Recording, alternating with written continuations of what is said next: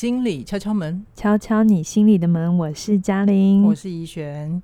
今天是情人节的隔天，是我今天要跟杨老师来聊一个也是跟情人有关的话题。是，嗯，当初你贴这个新闻给我的时候，说，哎、嗯欸，我们情人节隔天要来放这个这个节目的时候，我心想，嗯、哇，我不知道你原来都吃口味吃这么重哎、欸，我可能有点以前写八点档乡土剧的那个洒狗血的遗留。我先跟大家讲一下，我们今天要聊的这个新闻是什么好了。嗯，它是一个对岸的。社会新闻，嗯，然后故事的大意就是，嗯、呃，我帮他下了一个标题，叫做《绿帽新郎大复仇》，是 是，然后他就是一名男子，他在买了新房之后呢，嗯、听说是店家是。刚好有一个赠赠品，就是个摄录头啦，嗯、对。对，然后他可能就很随意的把它摆在新房里，嗯，结果没想到呢，他录到的是他的未婚妻跟他的姐夫布伦外遇的画面，刺激画面，嗯对，嗯嗯，但。呃，妙就妙在这个新郎，他就先按兵不动，却是在他的婚礼上播放了这一段影片。大家以为要看到呃那个成长史的时候，啊、看到了恋爱史啊，感人的，嗯，嗯，结果没想到居然是这么冲突这么大的一个画面。是对，所以我当我看完这段新闻之后，我就觉得，哎呀。这这确实就是我们可以给呃听众朋友一些醒思的地方，关于爱情。你你有这么震惊吗？你应该是看完的时候第一时间说 哇，超八卦的吧？你为什么要揭露我私底下真实的那一面呢？那你说说看啊，我那时候贴给你的时候，我心里想哇。这真的是无奇不有哎、欸，什么、嗯、什么事情都做得出来、欸。对啊，对我来讲，这一个嗯，这个反应真的非常的大。嗯，那我也觉得这里面有很多值得探讨。当然，他他也有八卦的部分，但我觉得这个八卦底下其实还蛮值得去谈一些很重要的议题，在关于关关关于沟通，在关于关系。对对对对对，对。所以啊，其实我最直觉想到的就是，我那时候就想到一句话啦，嗯，我就觉得，难道我爱你，所以我就要赢吗？嗯嗯，嗯，这有时候也会呼应到我们在社会新闻上，有时候台湾也还蛮多的，会呃发生一些恐怖情人的事件。嗯，所以我首先想要问杨老师的问题，就是在爱情的隐微的竞争关系当中啊，他。往往会用一些呃互相刺激或互相伤害的手段来表示，嗯，我我爱你，或者是我在乎你。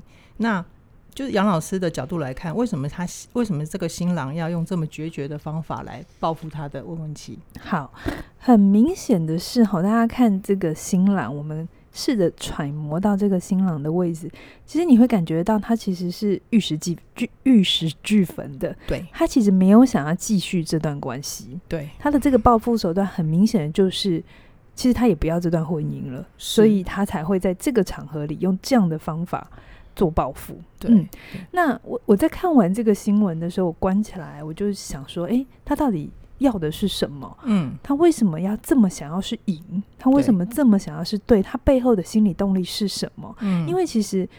呃嗯，我相信很多人都知道外遇这件事情，他解决的方法有很多。是，但这个人选择了这种这么激烈的方法，对，他其实不是只伤害了他跟新郎呃新娘，当事人，嗯，其实还把他们所有家人也都一起拉拉进去了。嗯，嗯，OK，那个其实伤害程度是非常非常大的。是，所有的在这个关系里头的周围的人也会因为这件事情，其实我猜心里会有很多的创伤。嗯。啊，跟冲击，嗯，OK，所以，呃，我我一直在思考。是什么让他做这件事情？然后我就去调查了一下他的背景。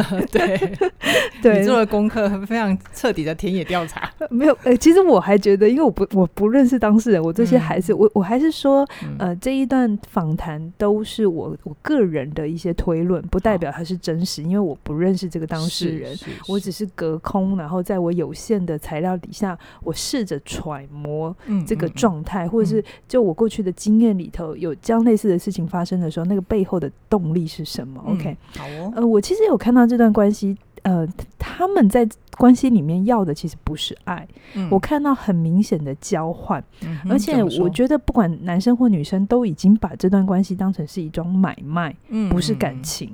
那如果你能够把，就是你用买卖的角度来看的时候，你就不会太讶异新郎做出这样的一个决定。嗯，杨老师说的是不是就是关于新娘的说法？他表示他其实在结婚之前有想过要分手，是因为这个男孩子其实有一些暴力倾向嘛。是是是。那后来那个男生他做了什么？嗯，他就去买东西嘛，买买包啊，然后呃，我看的资料里头，他做了蛮多。在物质层面上面，或者在经济层面上面 support 新娘，对，还有新娘的家人，他其实对他的家人其实也蛮好的嘛。他也帮新娘的哥哥找工作，嗯，对不对？所以其实你可以可以猜想得到，新娘啊，我先说，虽然还不一定是新娘了哈，但我们一下就是说这个女生，嗯嗯，她最后选择回头了。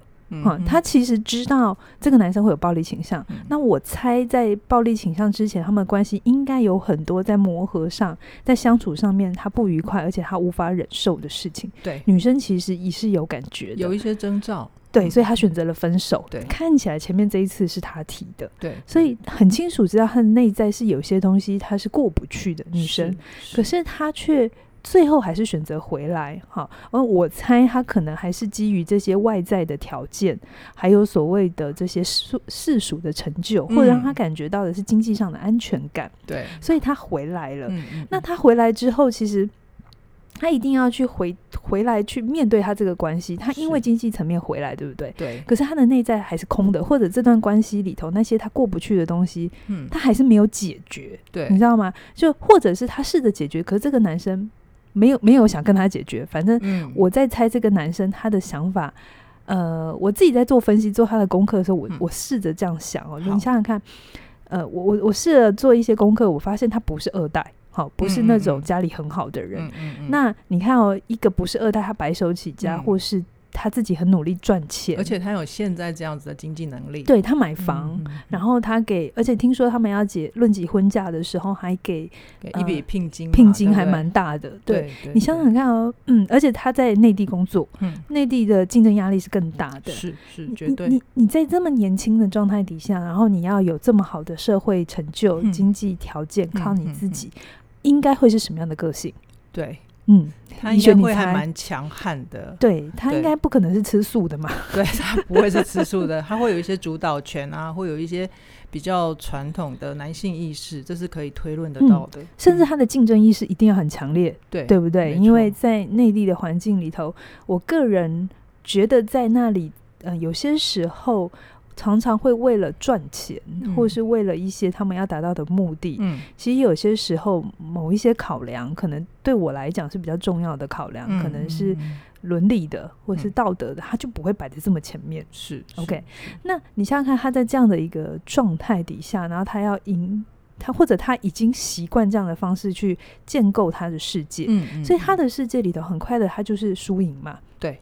然后很快的就是，如果而且权力意识一定是很清楚的。对，我今天给你了包，我今天给你了房，嗯、我今天他就要拿到他要的。对，我可能就期待我的另一半是温柔的，嗯，是能够顺从的，是可能就像我聘请的员工一样，他们要听我的话这样子。嗯、所以，我很清楚的那个关系里头就变成了，它是一种我透过经济或我透过一个权力的交换去得到我要的。对，对，所以这个男生对他来讲。他会觉得他他所付出的这一切很正常，嗯，他应该换回一个嗯百依百顺的，嗯、或是这个男生可甚至会觉得你这女孩子这样子对待他自己太过分。你是说他后来劈腿的是吗？对，我还没有讲到那里，我只是先往往前走一点啊。好我们先把那个内在的状态讲清楚，就是这个男生他期待的感情是这样，嗯、而且他一直维维持这样的，我不知道他的成长经验，他的对。呃，父母亲的关系如何？嗯嗯嗯、可是我猜想，那个他需要在各种关系里保持掌控感，嗯，这件事情对他来讲是非常非常重要的。嗯嗯，好、那基于这个情况底下，如果你你已经带着这个想法了，然后这个时候你知道这个女生，好，我现在再拉回跳开来一下，我讲一下这个女生。我刚才有讲，嗯、我觉得这个女生也非常的矛盾。嗯，好，我先说这个男生的做法当然是非常可疑的。哈，就是他。真的很激烈，好，对对对，但这个女生难道就就没有就是对，或者他就受害者，我其实也不这么认为哈、嗯嗯嗯。我觉得这个女生，我们回头来看，我刚才有说，她前面其实已经知道她无法忍耐的东西是什么，就是不适合的人，嗯、可是她还是回去、嗯。所以你也可以看得到，这个女生对她来讲，某些时候这些外在的条件或者让她感觉体面的东西，嗯，其实是她要的。对，好，可是他为了、嗯、那我们很清楚，如果你就是要这个，你很你你就是交换你的灵魂嘛，嗯，或者就是交换到一个，反正你就进去那样的关系，你就去承受那一切，嗯、这样就 fair，对不对？对。可是其实他某种程度，我在猜，他的内在还是很很需要那个软软的东西、嗯、陪伴，然后他还是需要情感上的交流，嗯、那种感觉他是个。把他当个人对待，或者是让他感觉他被重视的东西在，嗯、所以他才会有另外一个出口嘛。对，对，他去找了这个新郎的姐夫嘛，夫或者这个新郎的姐夫也看见他有这个需求，嗯，好、哦，他们就互相的勾引上了。对对对，所以我觉得这里面的心理动力是非常复杂的。为什么我们看一个社会新闻要看这么多呢？对，杨老师好好仔细哦。对，所以你看哦，他在一个这么复杂的状态底下、嗯，男生有他的期待，然后女生也有他对关系的一个需要，但是我觉得女生真的没有搞定的是她自己。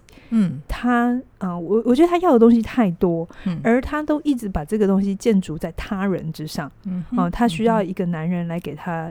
经济上的支持，然后他需要另外的男人给他温柔陪伴。对对对对对，我都一直在想，你难道没有想到自己赚就好了吗？或者是自己找到自己的真正的目标？对对对，所以你会很清楚，因为这个女生的这些需要，而且她没有考虑另一个选择，叫做自己来。嗯，所以她就把这些呃选择权或者是这些东西就放到另外一个人身上。哈、嗯，所以我某种程度我也觉得她也在买卖跟交换。交换，对，她用她可能现在还青春的。肉体，那 你讲的不是我讲的。肉体与容颜，呃，去交换来一些他渴望的东西。嗯嗯嗯。那你看这两个人放到一起之后，嗯、他们两个就是我前面讲，为什么我说我看到是一个买卖的关系？嗯嗯，好，就是其实男生要一个。可以带回家，然后让他觉得操控感有的女生，然后女生要一个他感觉他交换回来的东西可以让他既体面，然后可是心理上又可以得到满足，然后这些东西全部都是别人给的，不是他自己去挣来的。是，所以这两个东西碰在一起的时候，其实我觉得他们到最后啊，都不是在爱对方了。嗯。他们到最后都只是想要在这段关系里看谁拿回来的比较多。嗯哼，嗯哼，嗯，女生我猜应该她有一大堆的委屈，然后她也有很多的苦水之类。嗯、可是男生对男生来讲，哎、欸，我前面给你那么多钱，嗯、我付了这么多东西，然后你这样对待我，对，所以他们两个你没有发现，他们就是一个很强烈的在要在关系里索讨。对，所以其实当时这个。故事会引起我的注意，他就是我看到他那个里面很强烈的矛盾。嗯，两、嗯、个决定相爱的人哦，嗯、哦，两个决定要走进婚姻一辈子啊，假设啦，嗯嗯，通常我们结婚的时候会假设想要跟对方永远嘛，对不对？哎、欸，其实我在看这个新闻的时候啊，我我我其实反而没有觉得他们两个是用一辈子在思考。我觉得，我猜，我猜。我觉得这个男生不会不知道这个女生他绑不住，嗯哼，就是用金钱绑不住，所以。他选择提出结婚这件事情，把他绑住。哦，所以你是说，嗯，even 结婚这件事情都是他们在角力的一个场域跟筹码而已、啊。对对对对对，我看到的啦，wow, 我看到我就是爬文之后，wow、我觉得他他们两个不是以那种，嗯、呃，我因为喜欢你，或者是我觉得你是对的人，嗯、所以我要跟你 for forever，不是。嗯、我我觉得连结婚这件事情都是他们两个人在无意识底下的竞争的。一件事情，好，那那我想就是，呃，其实关于这件事情啊，我们聊到这里啊，嗯、我我倒不是要杀进去里面问婚姻的状态，其实我我会比较想要跟杨老师聊的，就是、嗯，那难道就是亲密关系里面啊，他一定要有竞争吗、嗯、？OK，这是应该是蛮多人也会好奇的嘛，我们都很期待一个人谈恋爱之后就是很舒服的。相处嘛，对对对，而且我们理性上来讲啊，嗯、照理讲，两个相爱的人会想要好好对待彼此，嗯、好好的照顾彼此，让彼此都是一个舒服安适的状态，对吧？呃，理论上，对。那到底为什么？为什么有这么多的人谈了恋爱、呃，或者是结了婚，都还是会有那种隐微的竞争关系存在呢？好，我我必须说，竞争关系这件事，你先不要觉得它是不好的，嗯，好，或者觉得它一定要被消灭的，嗯，好，有些人会觉得竞争是不好的，所以最好都不要竞争，然后大家都有人人有奖这样子，哈。可是其实我们也会知道，如果真的是这样，其实我们就没有前进。某种时候，竞争其实也带给了一种我们往继续往前，想要成为一个更好的人的动力嘛，哦、对不对？好，但是为什么刚才怡璇你会问说，难道关系走久了一定会有竞争吗？嗯、这件事情，嗯、我说哈，答案是一定会。你啊，你让我幻灭了，一定会。OK，为什么呢？其实，诶。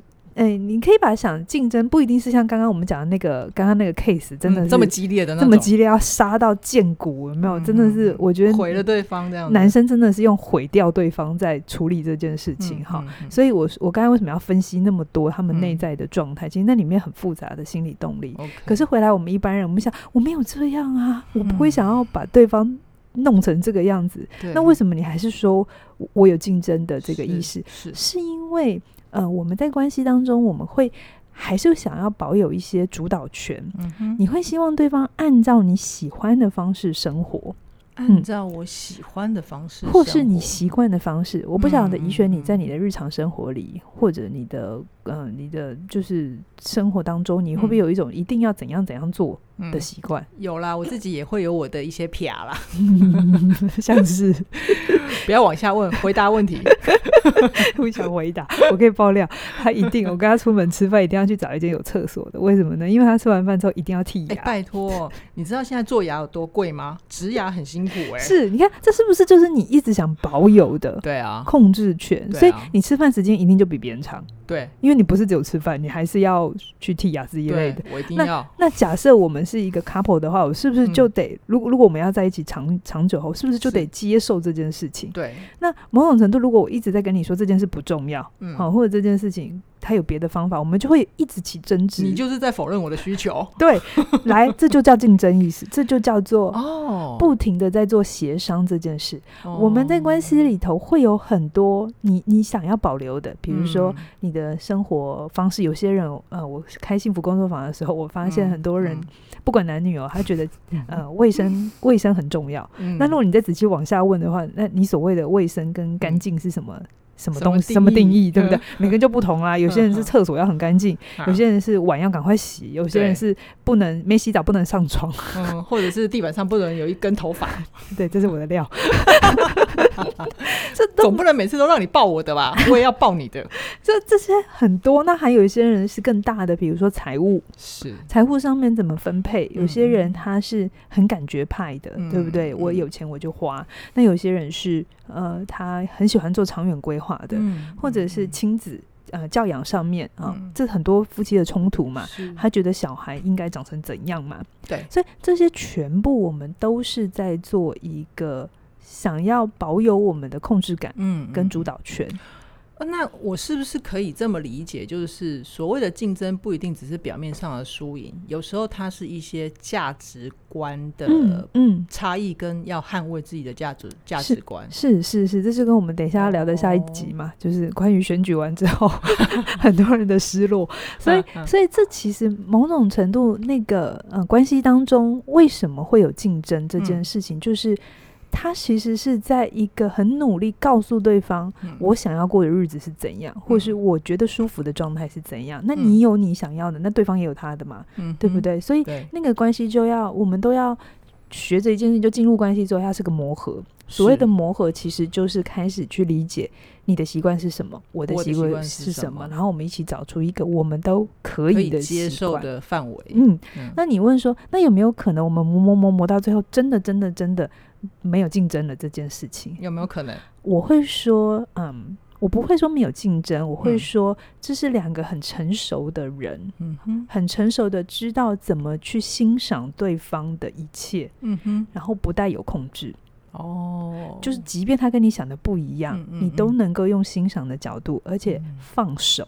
嗯，不去做控制的动作，不去，因为他跟你不一样，所以你很努力想把他扭回来。哦，其实这个东西不会只有亲密关系，亲子关系也是这样嘛。哦，亲子关系更对。更容易，对亲子关系也有竞争的这个问题啊。啊哈，哦，小孩子要他的主导权，对，然后小孩子要他的日子怎么过嘛？但是爸爸妈妈也有他们的期待，所以我觉得这是一辈子的课题。嗯，就是我们我们怎么去安放我自己的东西，然后同时我也看到对方是个独立的状态，我尊重他，但我们一起找出一个我们如果要一起生活，嗯、我们都各自可以舒服。嗯，嗯好。可是如果那个没有办法改变的东西，我就愿意放手。好，而且是带着祝福哦，不是有有一种摆烂，然后不爱他理由，有没有？很多人选举完之后说啊，不要理你们，那其实是一种对我来讲叫做他其实没有真的放下。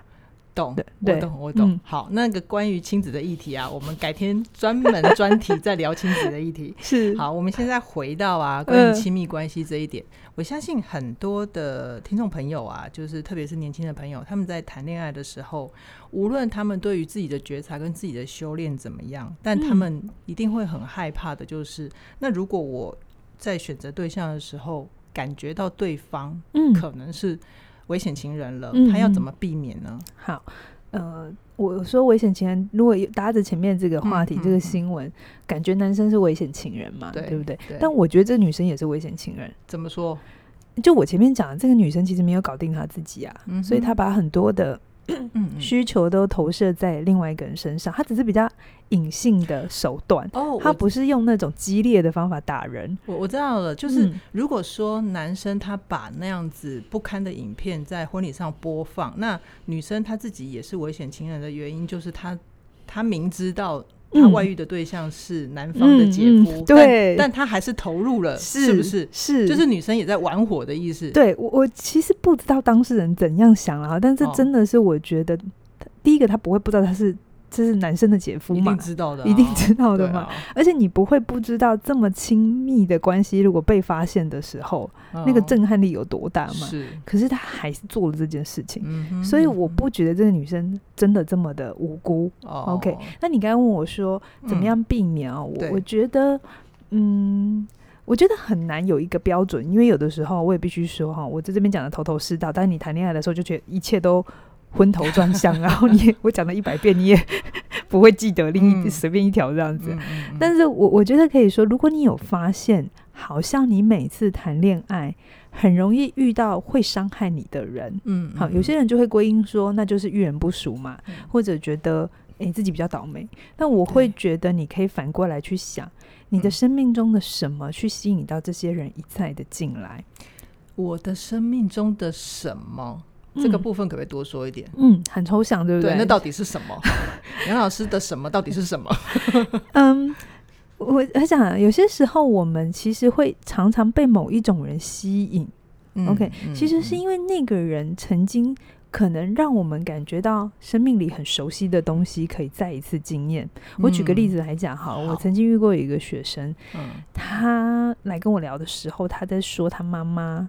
很多的控制，嗯，然后他真的举了很多的例子，包含他的求学，嗯，包含他穿衣服，包含反正 anyway 就是所有的东西，几点回家参加什么社团，嗯，都要控制，而且是。真的是手伸的很进去的那种控制哦，是妈妈真的会歇斯底里传很多奇怪的简讯给他，然后跟他说，如果你不照做，嗯呃会怎样会怎样啊，我就怎样活没有意义之类，就是让他感觉到很痛苦，是情绪勒索的那种感觉吗？对啦，对他来讲是这样子。好，那呃，那当然我们就陪他嘛，好去去看见，然后长出界限哈，或者长出他自己的呃一个 voice 这样子。但很有趣哦，后来他在跟我聊他的女朋友。怎么样？好，他说他觉得他女朋友很好，真的都很好。嗯、对，可是他女朋友很爱吃醋，哦、然后他的女朋友很需要知道他在哪里。听起来很正常啊，因为很爱他啊。但你有没有觉得，你你你你难道没有觉得他找了一个很能吃他醋的女生，而且常常要知道他在哪里？嗯，某种程度，这个 pattern 跟他妈在管他不是很像吗？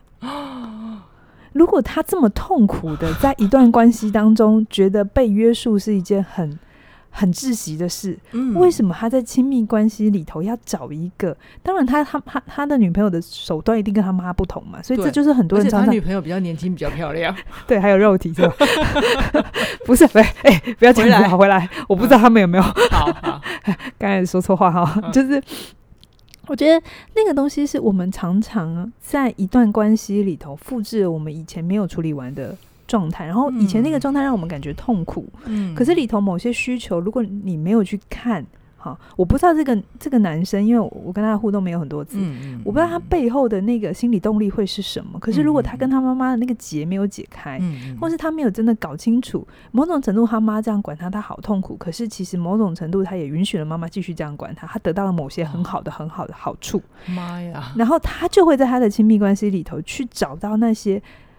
他感觉是痛苦，他脑就是意识层面是痛苦，嗯、可是他在心理上却觉得很舒服，因为他好熟悉，他很清楚知道怎么对付这样的人，嗯、一个控制他的人，然后他在里面挖出一个空隙，然后让他自己觉得可以呼吸，嗯、然后他又觉得自己还蛮厉害的，可以把他妈妈搞定，嗯、或是把一个很啰嗦的女人弄好。哦，所以其实他很熟悉，你知道吗？他因为很熟悉，所以也有点某种程度的成就感吗？我我不知道。嗯，如果你问当事人，他一定不会这样回应吧？对啊，他一定会说我很痛苦。对对对，可是你，你有没有看到你身边很多人都是这样一直玩同样的剧本？好，确实，比如说，比如说，呃，我自己也有一些恋爱经验，我也有发现，我会有一些特别容易被某些人吸引，然后回头去看我的原生的经验或我成长的经验，我就会发现啊，我某一块结其实没有解开。所以我一直企图找这样的人回来，嗯、然后去满足我当年的失落。真的啊？是什么节？下改改天某一集，我们今天有点长，二十六分钟。哦，好，嗯、就是如果，嗯，如果我我刚刚听杨老师这样讲啊，确实我的脑海里面就也有很多，嗯，我的朋友，嗯，甚甚至是包括我自己，是。我刚刚汗毛都竖起来了。嗯、我想说，靠北嘞，原来是因为这样哦、喔，就是我们其实爱上的是。我们对于关系里面的熟悉感、嗯、是。可能有时候不见得是真的眼前那个人呐、啊，是是是。那我希望大家不要挫折，就觉得哈，难道我们就要被宿命给绑住吗？嗯嗯嗯、我想大家可以用一个比较正正面的心情去，嗯、会不会其实老天爷派这些人到你的生命里，也就是希望你真的真的去面对你心里那个很重要的结，嗯嗯嗯，去看清楚，因为这个人是来圆满你的，嗯，去看清楚那个心里的伤到底是怎么回事。然后我们不是在用小的时候的方法，或者是很原始的方式去因应关系里的冲突，我们真的可以长出自己新的不一样的力量，去回头去处理这个。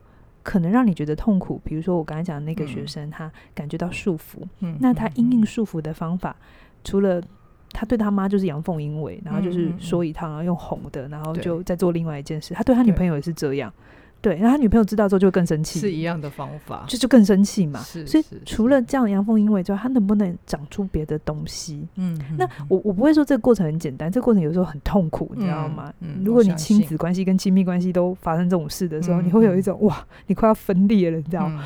对，可是那个东西才有机会，你不是向外求，而不也不是去希望。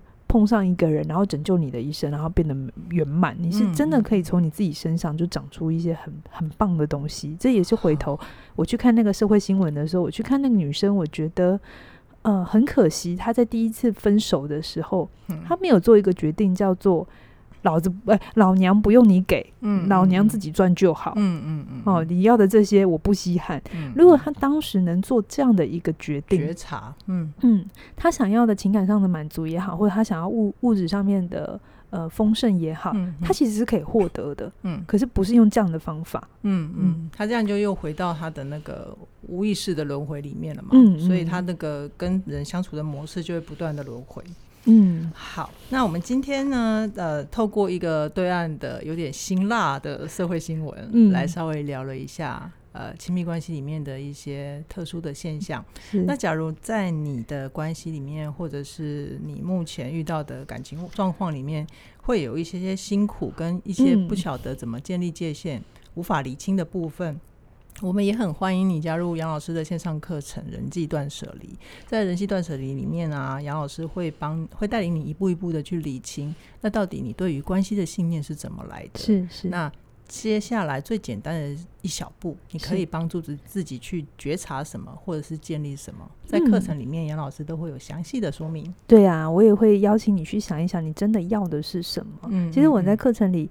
我记得还蛮前面的章节，我就一直在问大家，嗯，留在这里的好处是什么？对，如果你没有搞清楚这件事情啊，你其实就没有办法换方法，嗯，你会很容易用同样的模式继续。